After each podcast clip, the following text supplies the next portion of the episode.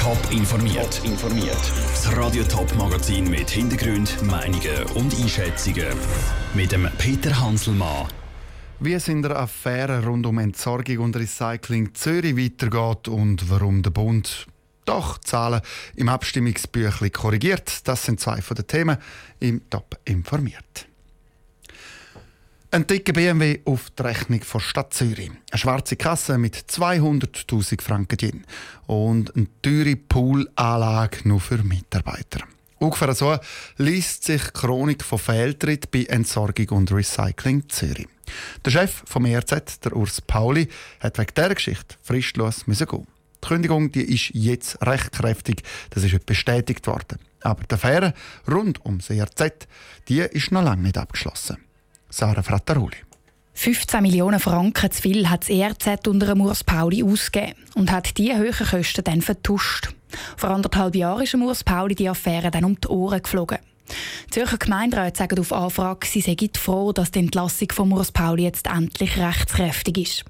Damit sei aber nur ein Kapitel und noch nicht die ganze Geschichte um das ERZ abgeschlossen. Der Gemeinderat hat vor einem Jahr nämlich eine parlamentarische Untersuchungskommission, kurz PUC, eingesetzt, die die Affären unter die Lupe nimmt. Die müssen jetzt das erste Mal ihre Arbeit machen, fordert der SP-Gemeinderat Davi Graf. Wie können sein, dass gewisse Verrechnungen gemacht wurden, dass gewisse Kompetenzen übergangen wurden und so weiter. Und das ist das, was jetzt in der PUC untersucht wird. Und der Bericht wird dann zeigen, wo man muss ansetzen muss, wo man gewisse Reformbedarf dann auch haben und auch, wo dann die demokratische Kontrolle muss gestärkt werden.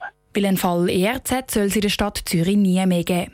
Auch der Roger Bartoldi, Fraktionspräsident der SVP im Zürcher Gemeinderat, setzt hohe Hoffnungen in die Untersuchung der PUC dass eben solche Vorfälle in Zukunft nicht mehr passieren können, einerseits und andererseits, dass auch die Kontrollmechanismen in dieser Stadt funktionieren, dass man, wenn etwas so etwas vorfällt, dass man es aber dann sofort merkt und dass man dann auch entsprechend reagieren und handeln kann.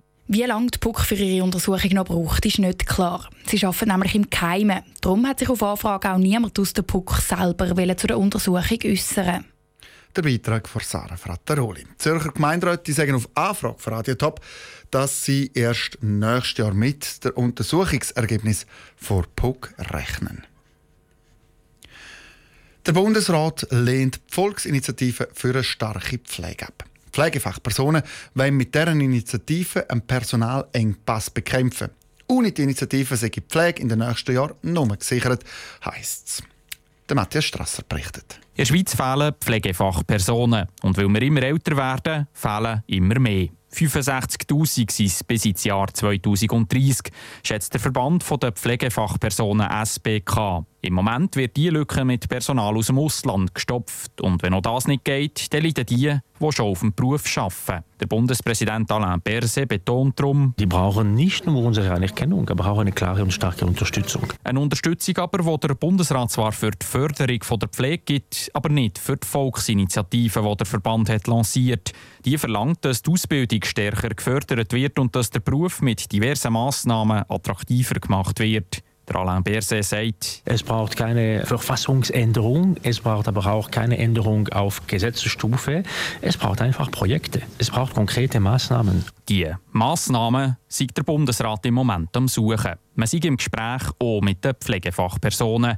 Aber diese Massnahmen brauchen halt auch ihre Zeit, bis sie wirken. Nur die Gespräche und Massnahmen länger den Pflegefachleuten nicht, sagt die Ribi, Geschäftsführerin vom Verband SBK. Image, Politur und Hochglanzheftli länge schon lange nicht mehr. Das heisst auch, dass Pflegeleistungen besser abgegolten werden Und damit meinen wir, dass auch die verantwortlichen Arbeitgeber mehr Mittel bekommen, um eben die Arbeitsbedingungen attraktiver zu gestalten. Und noch etwas anderes fordern die Pflegefachleute. Sie wollen den Krankenkassen selber dürfen Rechnungen stellen. Es mache keinen Sinn, wenn ein Doktor jede Spitex-Behandlung absegnen müsse, obwohl er gar nie vor Ort war. Das ist für uns absolut ineffizient und heisst auch, dass der Beruf nach wie vor auf eine Art wie ein Delegationsberuf, ein Hilfsberuf ist. Gerade dieser Punkt von der Pflegeinitiative dürfte am meisten zu reden geben. Oder Bundespräsident Berset hat heute gewarnt, wenn die Pflegenden selber abrechnen, dann werde mehr abgerechnet. Und wenn mehr abgerechnet wird, dann steige mit der Zeit auch die Krankenkassenprämie. Und genau dort dürfte der Zuspruch für die Pflegenden mit ihrer Initiative ein einen herben Dämpfer bekommen. Als nächstes beratet jetzt das Parlament über Pflegeinitiativen. Aus Bern hat der Matthias Strasser bleiben. Berichtet. Und wir bleiben ganz Bern. Also doch, nämlich Zahlen im Abstimmungsbüchlein zur Überwachung von Versicherten sind falsch. Die Bundeskanzlei korrigiert die Anzahl von Überwachungen von IV-Bezügern, die es gegeben hat.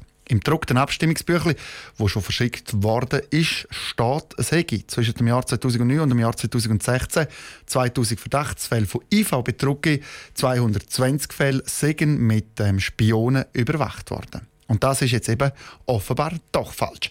Es seien nämlich 2400 Fälle gewesen und 150 seien mit Spionen überwacht worden. teilt die Bundeskanzlei heute mit. Vera Büchi hat mit dem Rolf Gammenzin, Sprecher vom Bundesamt für Sozialversicherungen, darüber geredet. Man hat sich jetzt entschieden, dass man die Anzahl von jährlichen Observationen in den Abstimmungsunterlagen, in dem roten Abstimmungsbüchlein, wo man verschickt wird, das Stimmvolk, korrigiert. Warum hat man sich zu dieser Korrektur entschieden?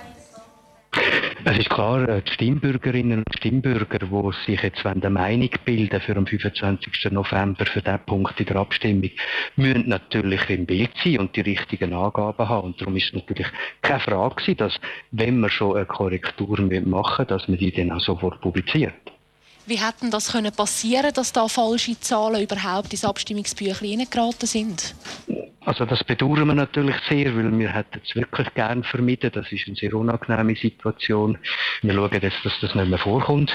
Und die einzelnen Kantone, also die Einfallstellen, haben auch eine, eine Anweisung, die wir gemacht haben, falsch interpretiert. So ist es eben dazu gekommen, dass dann eben einzelne Zahlen aus verschiedenen Kantonen entweder äh, nicht gestimmt haben oder im falschen Jahr ausgewiesen worden sind. Und das haben wir jetzt eben korrigiert.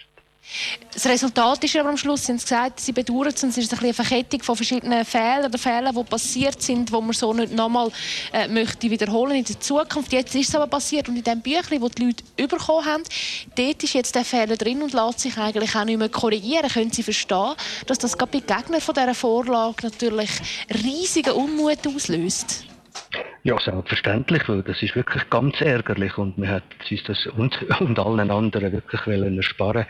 Ähm, was wir aber schon davon ausgehen, wir haben jetzt ähm, die Observations-, also die Anzahl Fälle von Observationen bis jetzt immer zu hoch angegeben, also überschätzt. Darum gehe ich davon aus, dass das eigentlich nachher für die Meinungsbildung nicht ein grosses, riesiges Problem wird sein. Weil schlimm wäre gewesen, wenn wir jetzt eigentlich immer eine tiefe Zahl gesagt hätten. Top informiert, auch als Podcast. Mehr Informationen gibt es auf toponline.ch.